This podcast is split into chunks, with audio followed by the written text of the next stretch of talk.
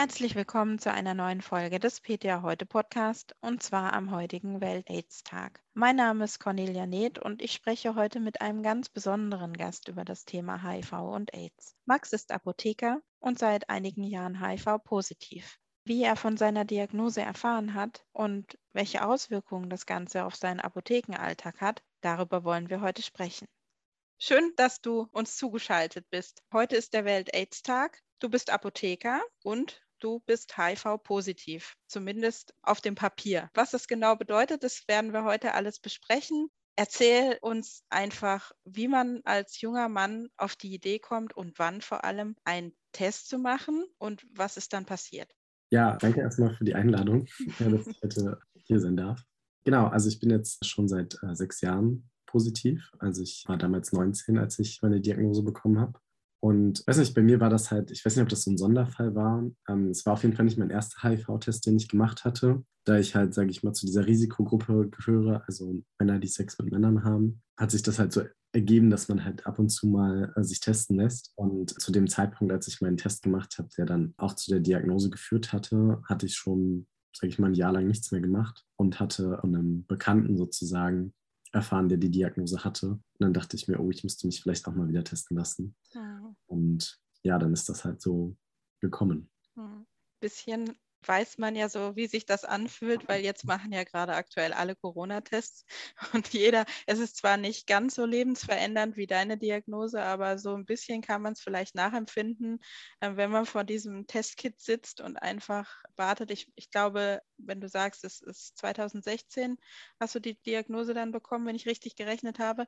Ja. Ähm, da gab es die Selbsttests ja noch gar nicht. Also das heißt, du warst beim Arzt, wurde Blut abgenommen und dann wartet man natürlich erstmal. Wie ist es dir da ergangen? Hast du gedacht, na, wird schon nichts sein? Oder hast du gedacht, scheiße, das könnte schon echt gut sein? Also als ich den Test damals gemacht habe, habe ich jetzt nicht den Verdacht gehabt, dass, dass das positiv wird. Und es war auch nicht mein erster ähm, HIV-Test. Wie gesagt, beim, beim ersten mhm. Mal war ich schon sehr, sehr aufgeregt. Das war damals so eine Schnellteststelle bei meinem allerersten Test. Und da habe ich relativ schnell dann das Ergebnis bekommen, dass es negativ war. Und den besagten Test habe ich damals beim Gesundheitsamt gemacht und da musste man eine Woche warten. Mhm. Und für mich, also ich habe es jetzt nicht ausgeschlossen. Also ich wusste, das war mir schon bewusst, dass ich ein Risiko hatte, mhm. dass der positiv sein könnte. Und ähm, habe das aber halt damit nicht gerechnet. Und als ich dann eine Woche später wieder dort war, um mir das Ergebnis abzuholen, weiß ich noch, das war halt dieser eine es war so ein Schlüsselmoment. Ich musste da warten und dann hat mich die Schwester quasi reingebeten und meinte zu mir, dass sie noch kurz die Ärztin holen muss. Mhm. Und das, das war so dieser Moment, wo ich wusste, okay, da, das stimmt mhm. jetzt was hm. nicht, weil sie musste jetzt halt nicht die Ärztin holen, damit zu sagen, dass das negativ ist. Ja, klar.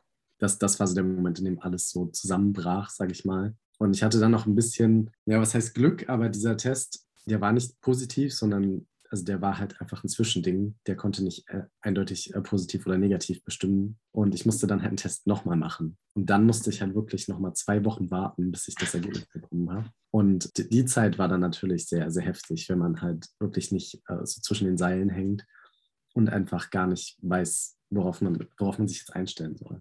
Hm. Gut, um das mal abzukürzen, es ging dir nicht gut. Du hast aber irgendwann dann doch die Bestätigung bekommen, es ist so. Hast du da schon Pharmazie studiert zu dem Zeitpunkt? Ja, da war ja. ich gerade am Anfang meines dritten Semesters. Das heißt, du hast dich eher mit Chemie beschäftigt als äh, mit Pharmakologie oder ähnlichen medizinischen Hintergründen. Was hast du gemacht? Hast du dich direkt in ärztliche Behandlung begeben? Wie ging es dann weiter? Also ich bin dann sofort ins, also bei mir in der Stadt ins Uniklinikum, da war ein Arzt, der darauf spezialisiert war. Und äh, zudem bin ich dann sofort geschickt worden vom Gesundheitsamt, auch gleich am, an dem Tag noch einen Termin bekommen.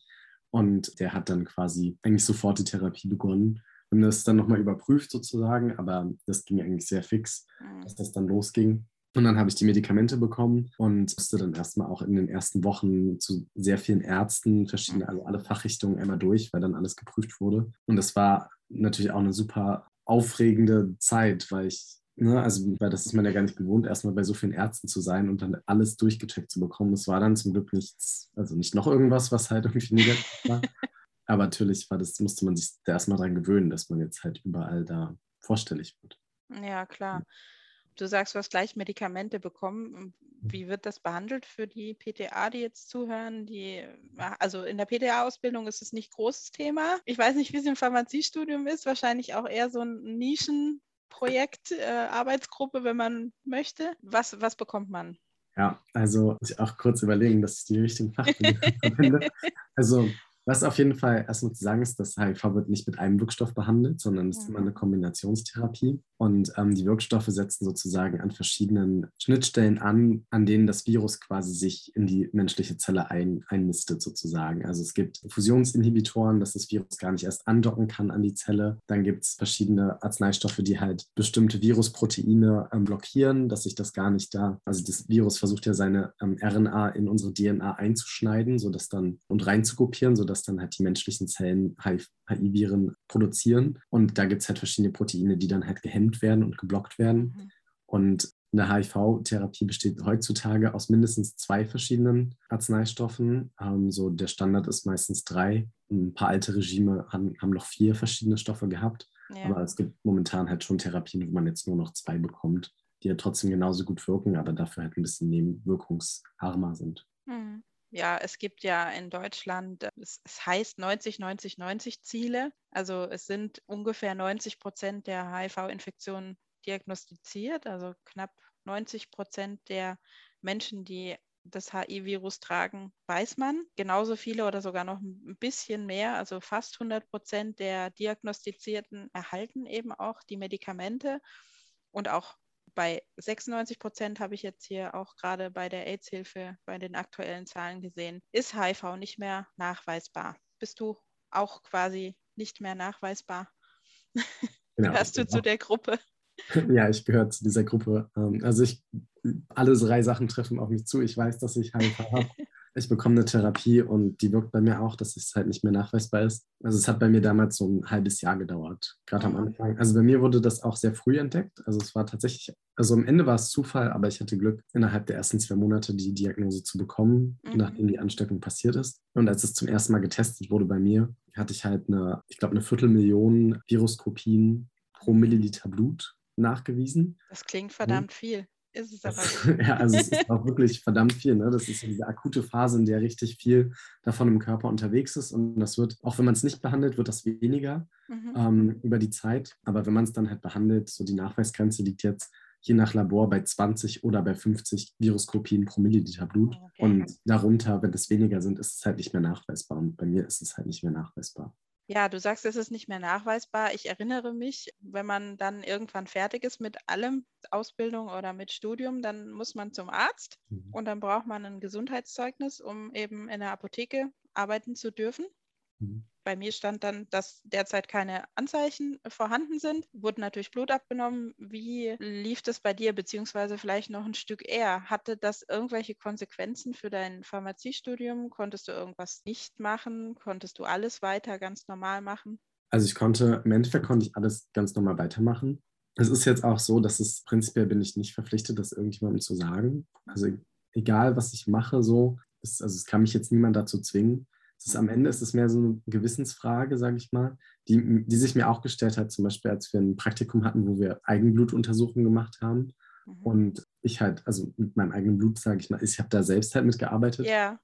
Aber trotzdem war das dann schon irgendwie was, die Leute, mit denen ich im Labor war, die wussten das. Ähm, denen habe ich das gesagt. Prinzipiell hätte ich es nicht machen müssen und es hätte auch kein Risiko bestanden, rein rechnerisch von der ähm, Nachweisbarkeit her, dass dass irgendwas passiert. Aber trotzdem schwingt das immer so ein bisschen mit. Und auch als ich dann im PJ war, im, ähm, im Krankenhaus, musste ich auch halt eine arbeitsmedizinische Untersuchung machen, wo ich mhm. das auch, die haben mir einen HIV-Test angeboten. Ich habe den halt verneint und habe dann halt gesagt, dass ich das schon habe. Und da war eine sehr interessante Situation, dass halt der Chef des arbeitsmedizinischen Dienstes war ein relativ älterer Arzt. Bei dem habe ich schon gemerkt, dass er das jetzt nicht so häufig hat, dieses Thema. Mhm. Und er mir dann schon gesagt hat, so ja, also es ist jetzt schon okay, dass sie das haben. Und weil ich aber auch in der, ich war in der sterilen Herstellung tätig. Und er hatte mir zum Beispiel, also da hat er mich das unterschreiben lassen, dass er mich darüber belehrt hat, dass ich bitte nicht in irgendwelche offenen Ampullen blute. Wo ich mir dachte, so, das ist jetzt halt egal, ob ich HIV habe oder nicht. Ich sollte halt in der sterilen Herstellung, sollte vielleicht niemand in irgendwelche offenen Ampullen bluten.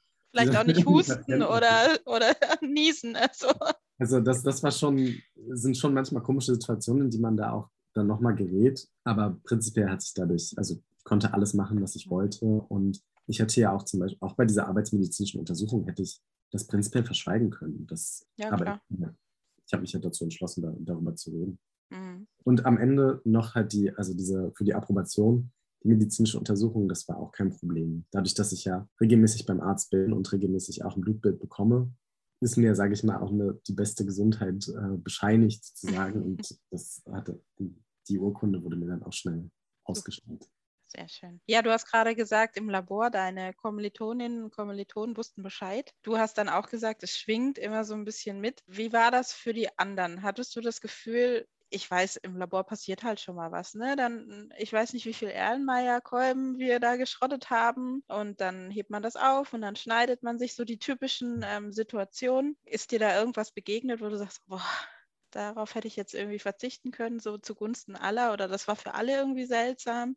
Nee, eigentlich, also tatsächlich nicht. Also das, dieses eine Praktikum, wo wir halt diese Eigenblutuntersuchung gemacht haben, das war halt so ein Thema, weil es da halt zwangsweise aufgekommen ist. Ich glaube, ich hätte mich auch dagegen, also ich hätte es nicht machen müssen, wenn ich jetzt darauf bestanden hätte, aber am Ende will man es ja dann doch mal ausprobieren. Da ist jetzt nichts aufgetaucht. Allerdings habe ich, und das habe ich wirklich erst ein paar Jahre später erfahren, gab es Kommilitonen, die davon wussten sozusagen, von der Diagnose und die dann ein bisschen selbst Panik hatten und dann teilweise zum, zum HIV-Test wollten, weil sie halt nach mir in dem Labor waren. So, also das habe ich wirklich erst Jahre später über Freunde erfahren, weil die das auch erst Jahre später, das so ein bisschen nochmal bekannt geworden ist. Und letztendlich war in der Situation aber auch, äh, haben wurde den Leuten dann auch gesagt, sag mal, also ihr wisst doch auch, dass es halt bescheuert ist, was ihr gerade da macht. Ne? Und es ist aber gerade, also ich kann das auch in einer gewissen Weise verstehen, weil bei HIV, gerade wenn man damit jetzt keine Berührungspunkte hat, da schwingen halt immer noch so unbewusste Ängste mit da, dazu. Und ich mhm. wusste ja, dass jetzt die Leute, ich habe das nie bemerkt, dass mich jemand anders behandelt hat, nach, nachdem ich die Diagnose hatte und auch nachdem ich damit über, mit Leuten darüber gesprochen habe, habe ich das selber nie gemerkt. So, das ist so die einzige Sache, die ich mal gehört habe, die dann hinter meinem Rücken gelaufen ist, die sich dann aber auch geklärt hat. Ja, ich habe ja hier auch nebenbei die Seite der AIDS-Hilfe auf, habe mich darauf vorhin schon ein bisschen eingelesen. Also die aktuellsten Zahlen sagen, dass sich 2600 Menschen 2019, also die Zahlen sind ja immer so ein Jahr zurück, jetzt dann äh, irgendwann demnächst, wahrscheinlich kurz nach dem Welt-AIDS-Tag oder jetzt auch dann im Zusammenhang damit, dann werden die neuen Zahlen veröffentlicht. 2600 Menschen haben sich im Jahr 2019 infiziert. Es klingt jetzt, wenn man jetzt mal 80 Millionen Menschen nimmt, vergleichsweise wenig. Ich glaube, vor 20 Jahren war das nochmal ganz anders. Also ich erinnere mich da auch wirklich in den 90er Jahren kam gefühlt in jeder Werbung kamen Blöcke mit Gib AIDS keine Chance, Verhütung, Maßnahmen testen. Also da war das einfach ein großes Thema. Hast du das Gefühl, das Thema ist nicht mehr so verbreitet, jetzt gerade bei, bei jüngeren Menschen? Oder warum passiert das nach wie vor? Man weiß ja mittlerweile so viel über dieses Virus im Vergleich zu einem anderen, was uns gerade sehr auf die Nerven geht. Warum ist das so? Also ich glaube, am Ende schwingt da auch ein bisschen so dieser Glaube mit, dass es heute gar nicht mehr passieren kann. So, dass es ja irgendwie so eine, so eine entfernte Realität ist. Mhm von, also von der wir gar nichts mehr mitbekommen, dass es halt mehr so ein Problem vielleicht in Afrika ist und das für einen selbst, dass wenn man jetzt mal, sage ich mal, das Kondom weglässt oder so, das, das, das wird schon nicht so schlimm sein, das wird einen jetzt schon nicht treffen.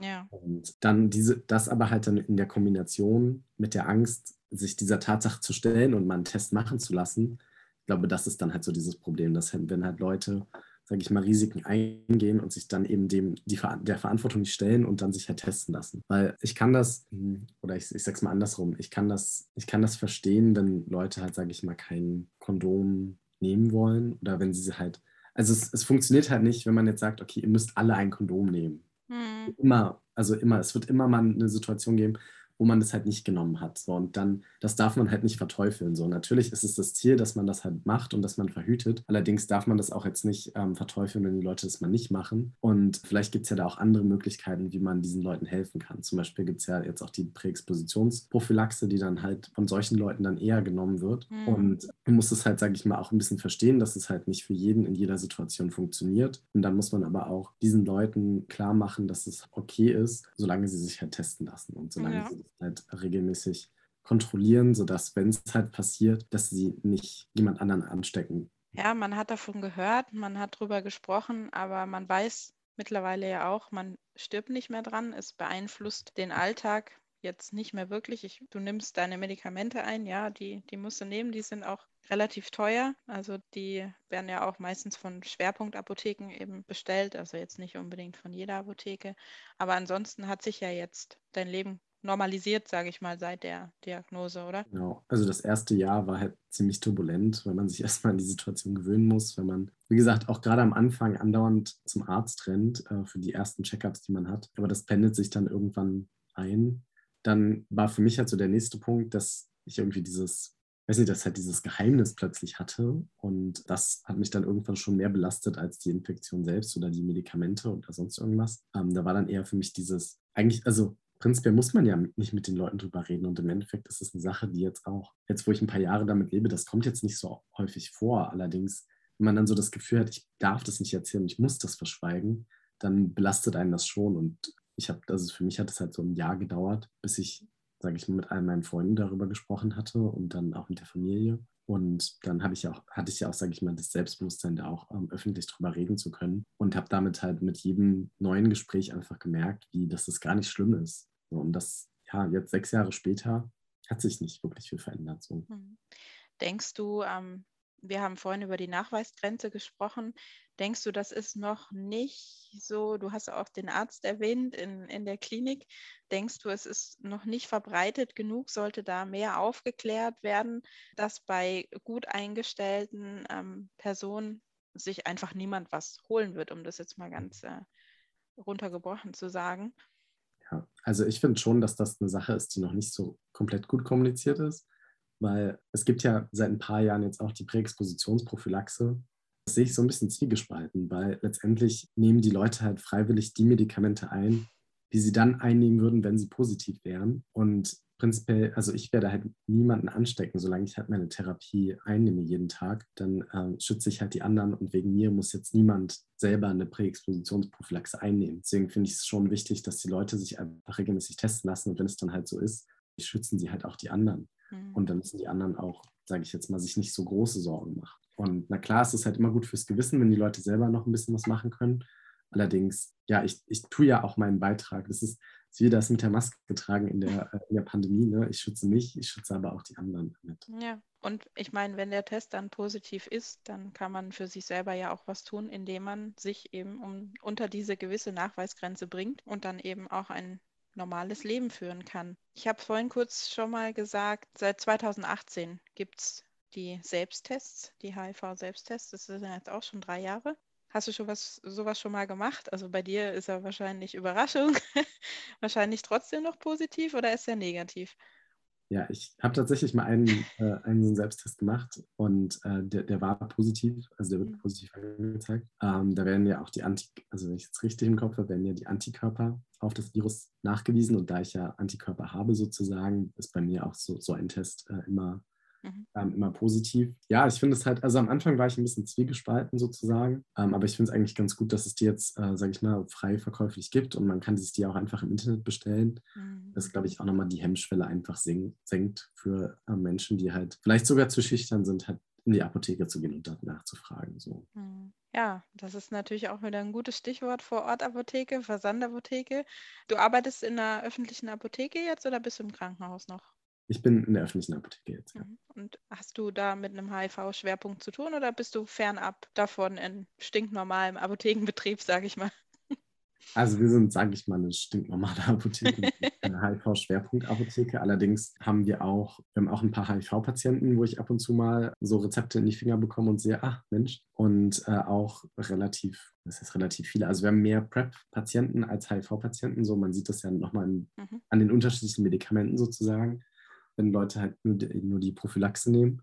Davon tauchen schon ab und zu mal welche auf. Und ähm, ich habe tatsächlich auch schon HIV-Schnelltests äh, verkauft, sozusagen. Mhm. Und Leute dazu auch beraten. Ich sage jetzt nicht so, hey, ich bin positiv, das ist nicht so schlimm, wenn der Test positiv ist. So gehe ich jetzt da nicht ran, ne? Aber ich versuche den dann schon in der Beratung das äh, einfach klar zu machen, dass es das halt nicht so ein Ding ist. Aber das muss man auch sagen, dass durch die Pandemie jetzt, also durch die Corona-Pandemie, sich auch dieser, dieser Testgebrauch, dieses, dieses Selbsttesten hat sich auch ein Stück weit normalisiert. Und es ist mhm. gar nicht mehr, sogar so ein HIV-Test ist es jetzt ein bisschen gewohnter geworden, wenn man zumindest das schon mal gesehen hat, woanders, wie das ja. aussieht. Diese Antikörpertests gab es ja da, ähm, wo man auch Blut eben aus der Fingerbeere pressen musste unter größter Anstrengung manches Mal, ja. ja. Genau. Ja, was würdest du dir wünschen, wenn du dir was wünschen könntest im, im Umgang mit dem ganzen Thema? Also klar, es sollte mehr über die Nachweisgrenze aufgeklärt werden. Du hast schon gesagt, es wird sowieso nicht immer jeder aufpassen. Es, es wird immer Situationen geben. Aber ist das Thema zu weit weg aus der Öffentlichkeit, so nach dem Motto, man stirbt nicht mehr dran, wird schon alles gut gehen? Oder sagst du, nö, passt schon alles?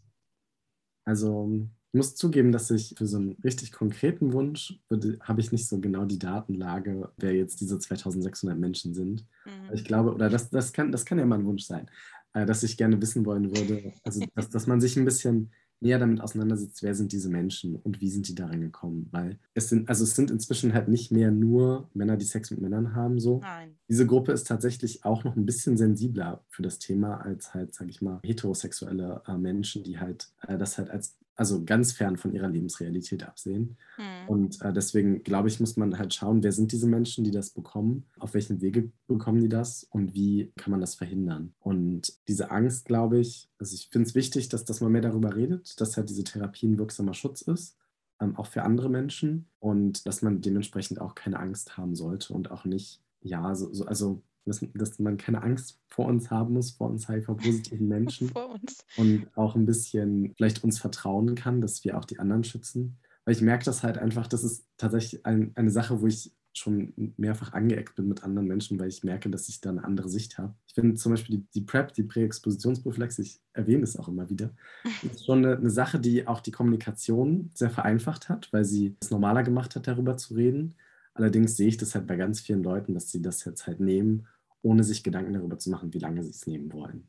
Und letztendlich sind es halt die gleichen Medikamente, die man auch bei einer HIV-Infektion nehmen würde. Mhm. Und in manchen Lebens, ich, ich glaube das den Menschen nicht, dass sie, dies, dass sie das immer brauchen. So, ich glaube schon, dass es da Lebenssituationen gibt, wo man auch mal eine Pause machen kann. Und wie gesagt, das halt auch ein bisschen zu reflektieren. So, mhm. wie, inwiefern sind jetzt die Schutzmaßnahmen, die ich ergreife, wirklich effizient oder vielleicht sind sie dann doch von so ein bisschen einer inneren Panik getrieben, die man, die man vielleicht gar nicht mehr braucht heutzutage. Mhm. Nochmal auch wieder kurz für die PTA zurück. PrEP hast du jetzt ja schon ein paar Mal gesagt. Wann nimmt man das? Warum nimmt man das? Genau, vielleicht also das ist, ja, also es ist quasi ein Teil der HIV-Therapie. Das Medikament, was man dafür benutzt, ist ein Teil. Also man würde noch, wenn man HIV hat, würde man noch was anderes dazu nehmen. Allerdings, um sich halt vor einer Ansteckung zu schützen, kann man ein Medikament nehmen. Und das nimmt man sozusagen, wenn man halt in eine Risikogruppe einfällt oder halt so ein Risiko hat. Mhm. Das ähm, sind klassischerweise halt Leute, die vielleicht viele wechselnde SexualpartnerInnen haben oder in einem Umfeld sind, wo jetzt vielleicht das Risiko groß ist, dass man mit Nadeln oder so gestochen wird. Ne? Also halt, mhm. also wenn man halt einem höheren Risiko ausgesetzt ist. Das wird ärztlich überwacht, ärzt, ärztlich begleitet und dann nimmt man halt jeden Tag auch eine Tablette ein. Mhm. Das heißt, die Menschen nehmen das ein, ohne akut infiziert zu sein, um quasi vorzubeugen. Genau, ja. Also, dass falls sie in Kontakt mit diesem Virus kommen, dass es gar nicht erst infizieren kann, dass es gar nicht mhm. erst in die Zellen Dass reinkommt. diese Vermehrung quasi direkt im Vorfeld schon geblockt wird. Ja. Sehr gut. Ja, dann habe ich nur noch eine Abschlussfrage und die ist, warum hast du Pharmazie studiert? Wie bist du auf dein Pharmaziestudium gekommen? ich wollte tatsächlich, und das, ja doch, ich, ich wollte was machen, was, was ich merke, was Menschen hilft und was nützlich ist. Mhm. Und ich hatte halt so mehrere Sachen in der, in der Auswahl und am Ende habe ich mich für Pharmazie entschieden, weil ich gemerkt habe, okay, das ist wirklich was Nützliches, da weiß ich, dass es irgendwie den Leuten was bringt und der Gesellschaft was bringt und dass man auch gute Berufschancen hat und Berufsaussichten natürlich.